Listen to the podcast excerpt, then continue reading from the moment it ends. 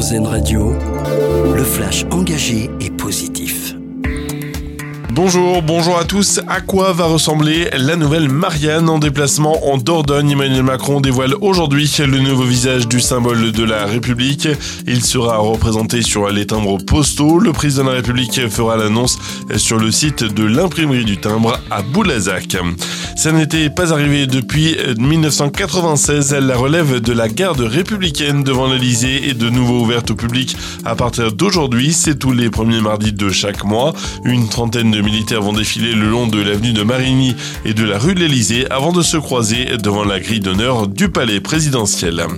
Elles aussi rêvent des JO à quelques mois des Jeux de Paris. Deux régions françaises dévoilent aujourd'hui leur candidature pour accueillir les JO d'hiver de 2030. L'Auvergne-Rhône-Alpes et la Provence-Alpes-Côte d'Azur.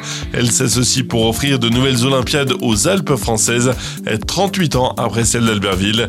Sapporo au Japon, Salt Lake City, Stockholm et la Suisse sont également candidats.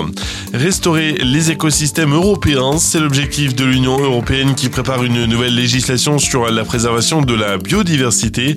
La pêche, l'état des forêts ou encore la restauration des tourbières sont les principaux objectifs de Bruxelles. Le texte devrait imposer des mesures à chaque étape pour restaurer au moins 30% des écosystèmes abîmés d'ici 2030.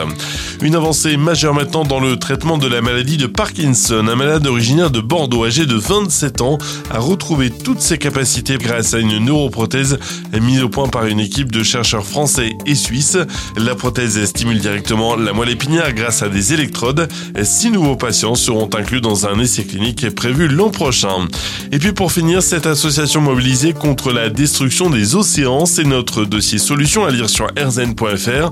La journaliste Claire Nouvian a créé l'association Bloom pour multiplier les actions. L'association veut avant tout mobiliser l'opinion publique sur le sujet. Un dossier complet à retrouver donc sur rzn.fr. Très belle journée à vous, à l'écoute d'RZN Radio.